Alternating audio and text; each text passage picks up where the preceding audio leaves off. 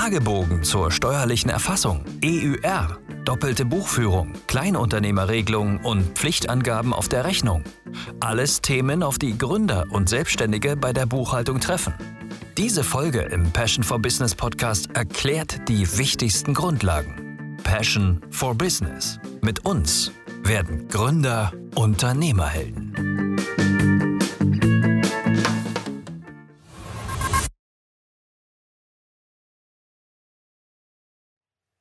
Hallo und herzlich willkommen zu einer neuen Folge des Passion for Business Podcast.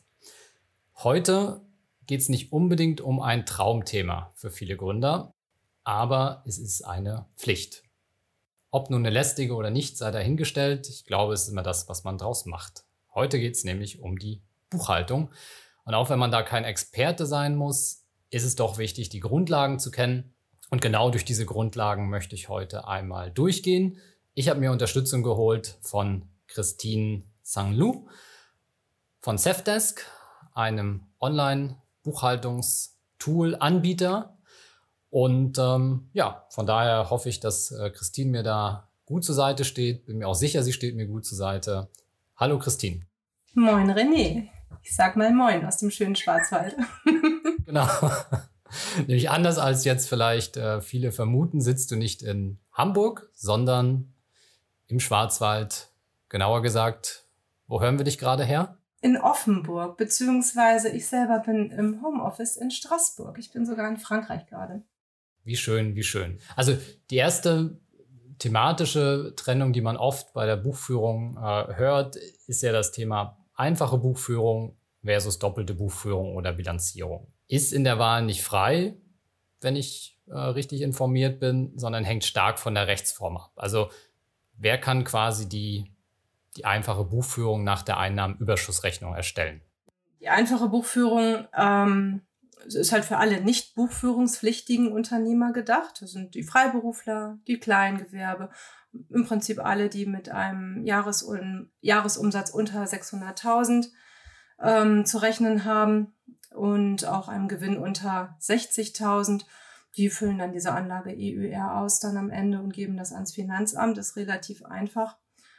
Ähm, dann buchführungspflichtig ähm, mit einer doppelten Buchführung. Das sind halt alle Handelsgesellschaften und die Kaufleute mit einem Eintrag im Handelsregister und ähm, machen dann in der Regel auch einen richtigen Jahresabschluss. Ne? Ein großes Papierwerk, wo dann Bilanz und äh, G&V dann zu sehen ist.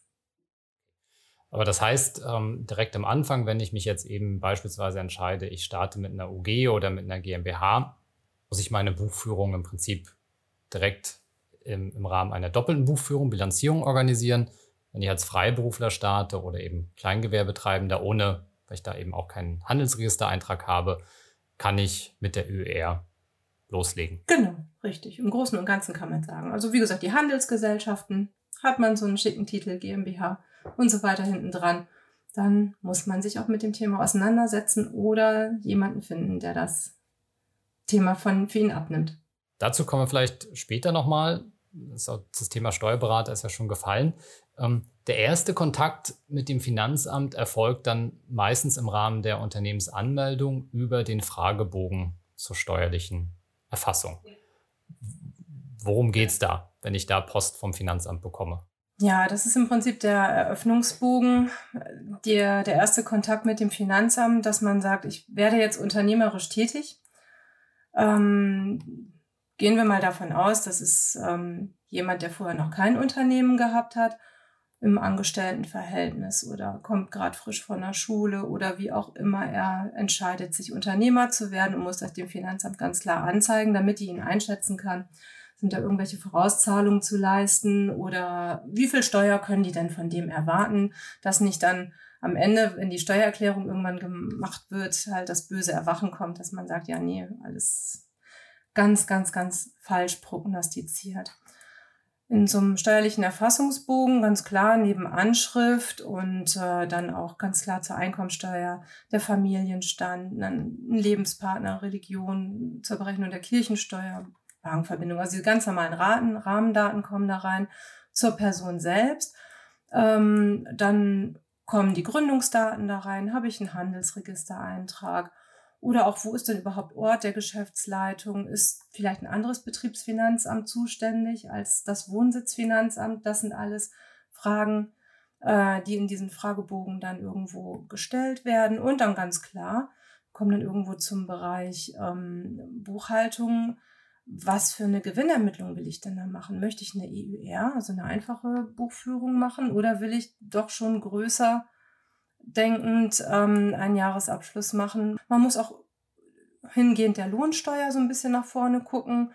Werden da Arbeitnehmer eingestellt? Müssen Lohnsteueranmeldungen abgegeben werden? Das Finanzamt braucht so einen kleinen Erwartungshorizont, den die dann da abstecken dass die auch einen daran erinnern, du hör zu, du hast Arbeitnehmer, du musst auch eine Lohnsteueranmeldung abgeben. Also man geht im Prinzip davon aus, dass der Steuerpflichtige da ganz unvoreingenommen ist und von der Lohnsteueranmeldung noch nichts gehört hat und er wird dann im Prinzip durch den Fragebogen an die Hand genommen und äh, es wird abgeklopft, ähm, welche Steuern das sind.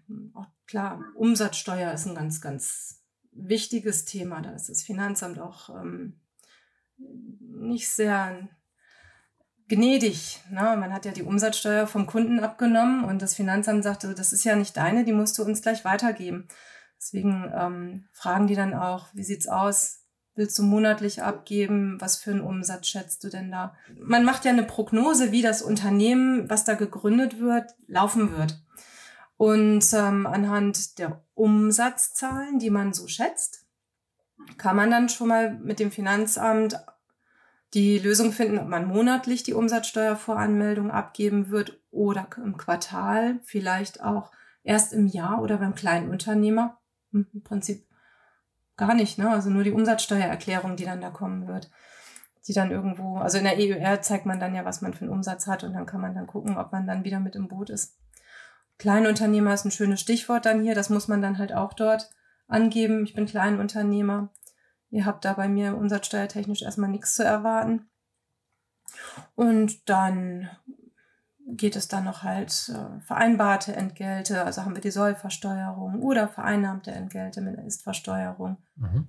Gehen wir noch mal ein bisschen auf die Details ein, also die Prognose zur Umsatz- und Gewinnermittlung. Das mache ich, weil das Finanzamt dann was von mir möchte genau? Also zum einen guckt das Finanzamt, in welchen Frequenzen man die Umsatzsteuervoranmeldung abgeben wird. Die Frequenz orientiert sich an der Höhe des Umsatzes oder?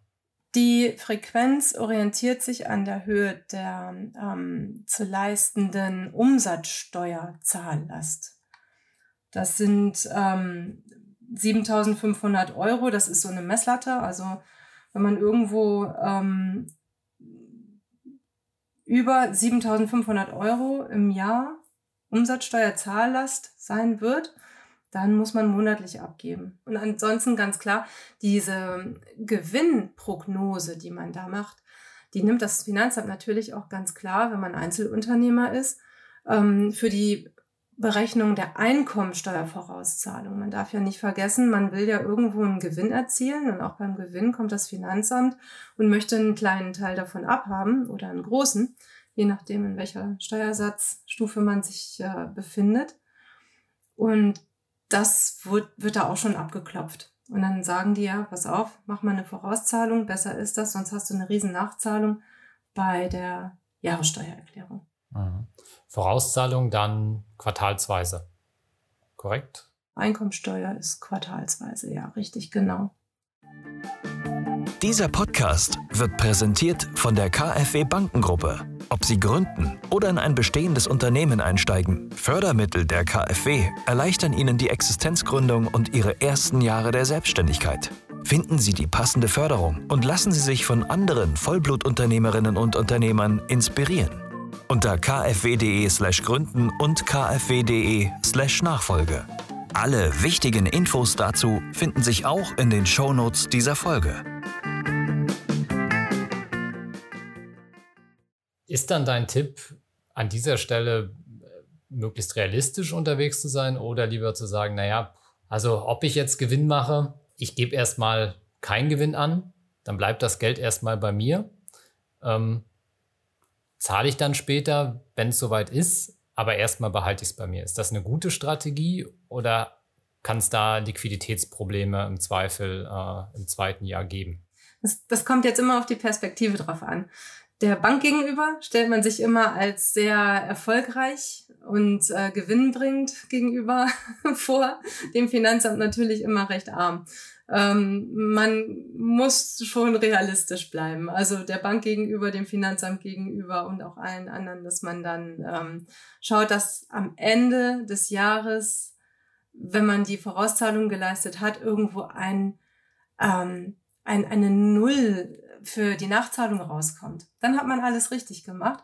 Wenn man sich zum Beispiel vorher einschätzt und man merkt, nee, das Unternehmen läuft nicht so, wie ich mir das vorstelle, oder es schießt komplett durch die Decke, es weicht auf jeden Fall von meiner Prognose ab, ab zum Finanzamt, mit denen sprechen, sagen, hör zu, ich habe mich geirrt, das konnte ich vorher nicht wissen und ich möchte ganz gern meine Vorauszahlung anpassen. Das kann man machen. Also immer schön irgendwo in die Auswertung reingucken, nicht erst am Ende des Jahres, immer zwischenzeitlich mal schauen, wie läuft das Ganze, ähm, klar, man hat natürlich irgendwo ein gewisses Bauchgefühl, aber eine Zahl selber ähm, vor Augen bringt natürlich mehr, bringt eine Kontrolle. Du hast das Thema Kleinunternehmerregelung angesprochen. Was hat es damit auf sich? Kleinunternehmer sind relativ kleine Fälle von der Umsatzsteuer her, dass sie beim Finanzamt mehr Verwaltungsaufwand verursachen, äh, statt sie ähm, eine Steuereinnahme bringen. Und somit sagt das Finanzamt, das ist alles in so einem kleinen Rahmen, du wirst von der Umsatzsteuer befreit. Ähm, das hat zum einen Vorteil, dass man dann relativ einfach brutto gleich netto rechnen kann. Es hat halt aber auch kleinen, den kleinen Nachteil, dass man die beliebte Vorsteuer sich beim Finanzamt nicht wiederholen kann. Also man ist bei dem Thema Umsatzsteuer komplett raus. Ähm, da gibt es dann die magische Grenze von aktuell jetzt in 2021 22.000 Euro ähm, im Eröffnungsjahr, also ähm, Jahresgesamtumsatz einschließlich der Steuern, ähm, wird da nicht überschritten. Dann ist man irgendwo klein also dann ist man Kleinunternehmer. Ähm, man muss schon auch ein bisschen in die Prognose dann reingehen. Soweit ich weiß, sind das dann ähm, ungefähr 50.000 Euro, die man so voraussichtlich dann nicht überschreiten soll. Oder 22.000 auch voraussichtlich. Also wenn man irgendwo so ein Edge Case ist, auch mal mit dem Finanzamt sprechen, wie sieht's aus. Es lohnt sich durchaus manchmal auf diese Kleinunternehmerregelung zu verzichten, weil man Vorsteuern zu erwarten hat oder irgendwo mit Anlagevermögen ein bisschen mehr zu tun hat. Ähm, fährt man natürlich dann recht günstig muss man schauen. Kann sich lohnen, aber hat man darauf verzichtet, also man sagt im Fachjargon optiert, ähm, dann ist man allerdings fünf Jahre auch daran gebunden. Dann kann ich erstmal fünf Jahre nicht die Kleinunternehmerregelung äh, in Anspruch nehmen. Das heißt, beim Ausfüllen des Fragebogens zur steuerlichen Erfassung genau hinzuschauen. So, nachdem ich den Fragebogen zur steuerlichen Erfassung an das Finanzamt übermittelt habe, erhalte ich meine Steuernummer. Wozu brauche ich die? Die braucht man für sämtliche Korrespondenz mit dem Finanzamt, aber auch mit den Geschäftspartnern. Die muss auf den Rechnungen draufstehen. Die braucht man auch, wenn man die Umsatzsteueridentifikationsnummer haben will. Ne, wir haben jetzt ja das ähm, MORS-Verfahren, was äh, jetzt morgen, 1.7.2021, in äh, Kraft treten wird. Ähm, eine sehr wichtige Nummer auf jeden Fall. Die brauche ich wofür? Die Umsatzsteueridentifikationsnummer?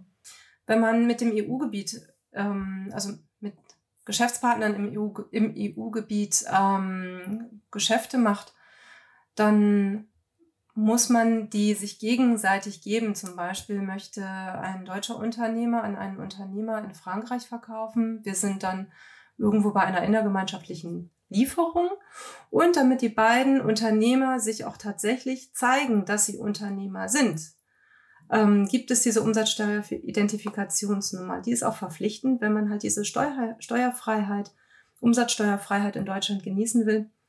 Ähm, da sind, kann man sich generell merken, alle Exportgeschäfte sind steuerfrei gestellt. Deutschland will Exportweltmeister werden, sage ich auch immer so als Eselsbrücke. Somit sind wir da in der Steuerfreiheit, aber die ist halt an Anzeigepflichten gebunden, wie zum Beispiel der Umsatzsteueridentifikationsnummer.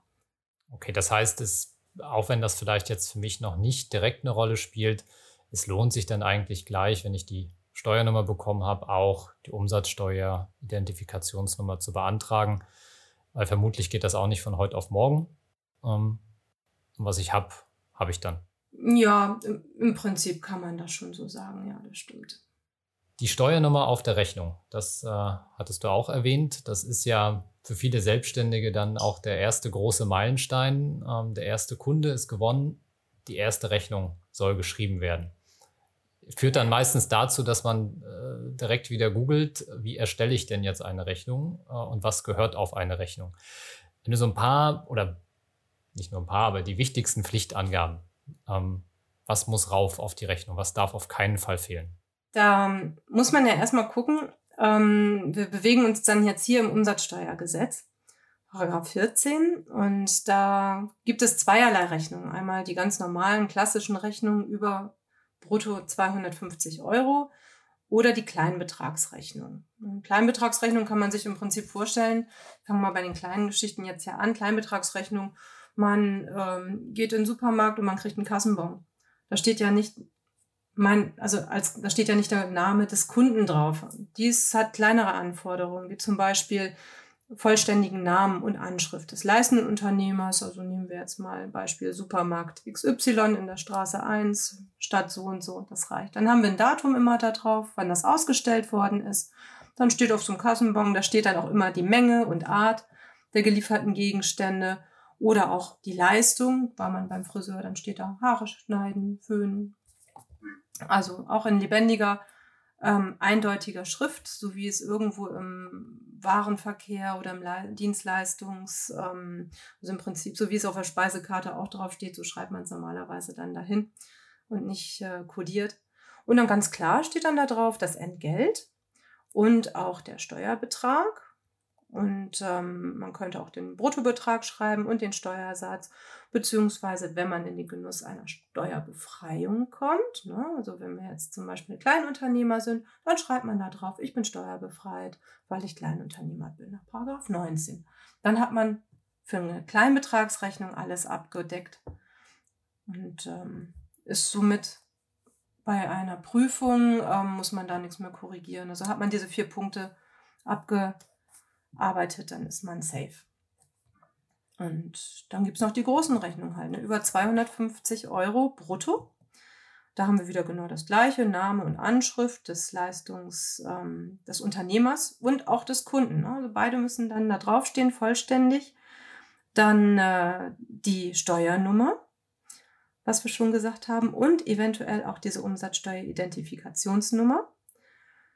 Dann wieder das Ausstellungsdatum ganz klar und dann auch noch sehr wichtig eine fortlaufende Rechnungsnummer. Warum ist das wichtig?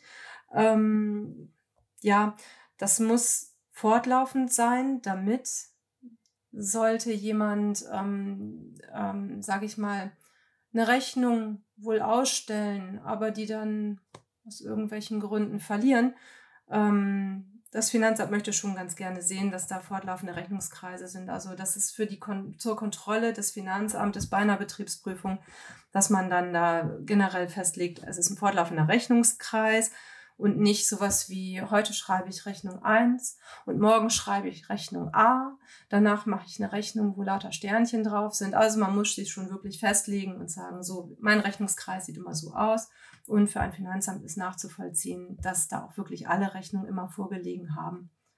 Also Kontrollen, Kontrollmöglichkeit des Finanzamtes muss da irgendwo gegeben werden. Ja, ansonsten auf der Rechnung haben wir dann Menge und Art, ganz normal der ähm, gelieferten Gegenstände oder der Leistung. Dann auch immer wichtiger Zeitpunkt der Lieferung oder sonstigen Leistungen.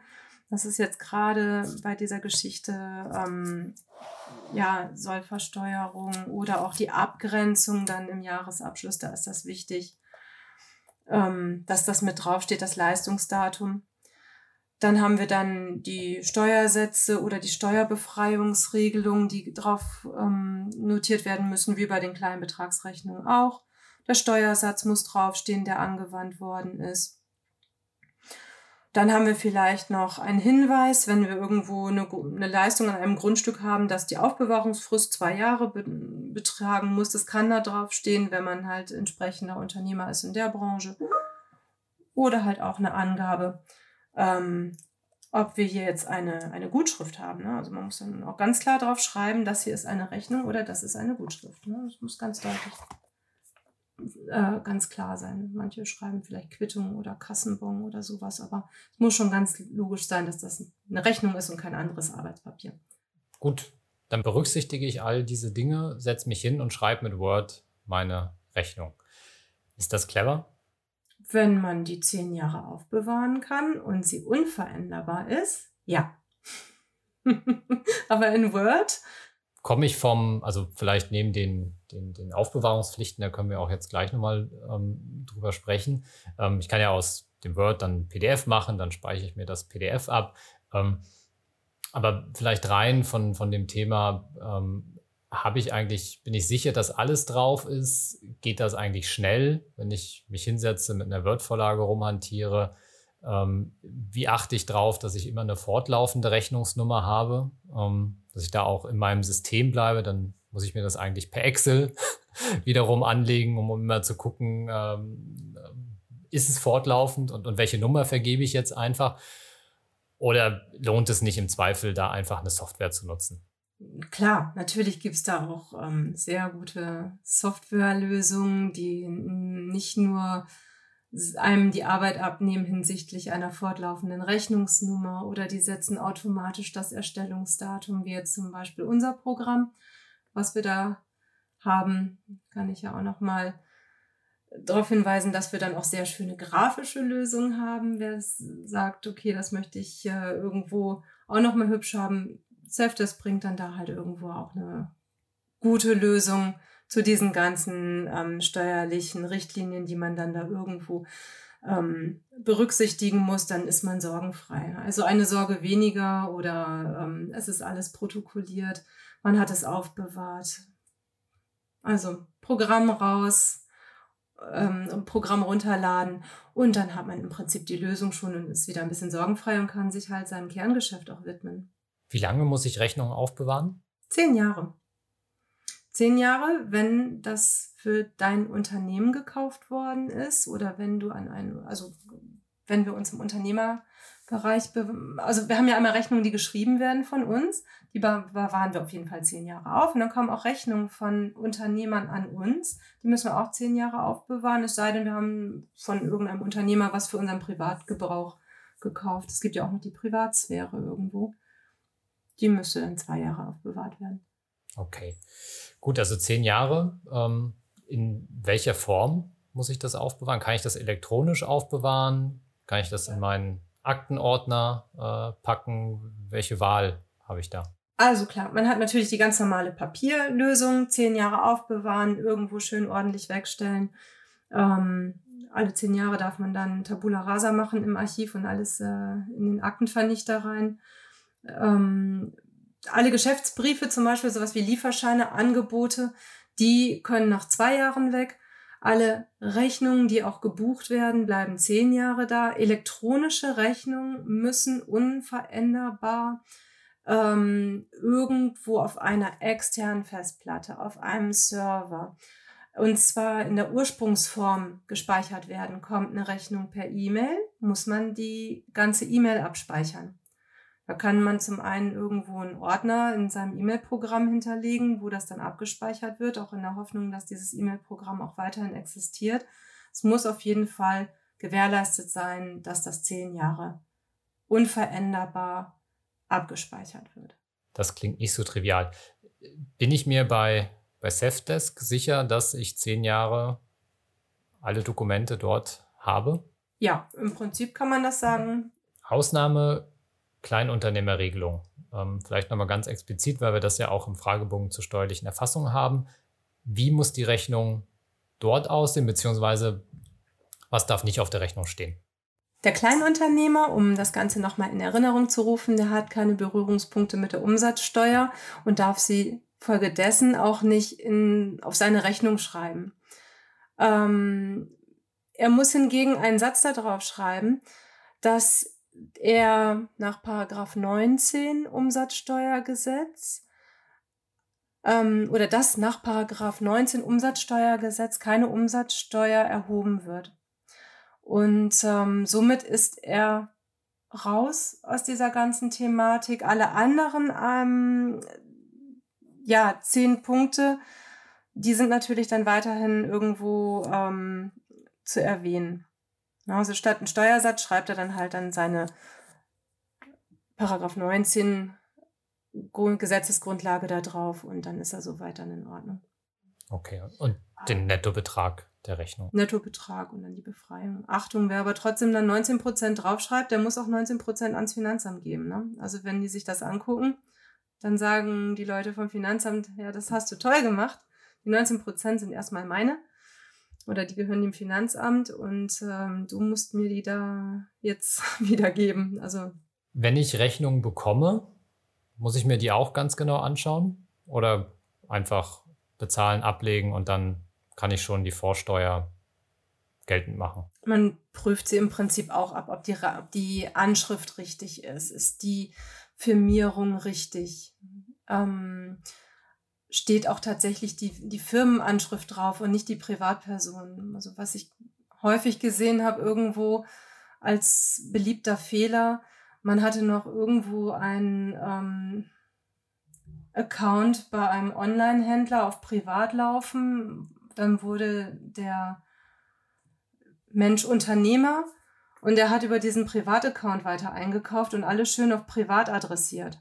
Das kann dazu führen, dass die Vorsteuer nicht ähm, geltend gemacht werden kann. Ne? Also bei einer Prüfung kann das sein, dass das Finanzamt sagt, so, jetzt schreib mal alle Rechnungen, lass dir alle Rechnungen nochmal neu schreiben. Gleich richtig auf die Firmierung achten, ähm, auf das Datum ist das richtig da drin, einmal kurz abklopfen, ist das alles soweit in Ordnung. Dann kann man diese Rechnung nehmen, sie in der Buchhaltung erfassen bezahlen und sich im richtigen Fall die Vorsteuer vom Finanzamt wiederholen. Dann sind wir im Prinzip schon gut. Okay, aber wichtiger Tipp, nicht nur die eigene Rechnung richtig schreiben, sondern auch schauen, dass die Rechnungen, die ich bekomme, ordnungsgemäß sind, weil sonst habe ich wieder ein Problem oder kann ich ein Problem mit dem Finanzamt bekommen. So, an dieser Stelle machen wir eine kleine Buchhaltungspause für diese Woche. Es gibt zwar noch viel, viel mehr zu hören, aber damit machen wir dann einfach in den nächsten Wochen weiter im zweiten Teil. Alles rund um die Buchhaltung. Vielen Dank fürs Zuhören und bis zum nächsten Mal. Das war der Passion for Business Podcast. Für mehr Infos und weitere Folgen mit spannenden Gästen besuche uns auf passionforbusiness.de.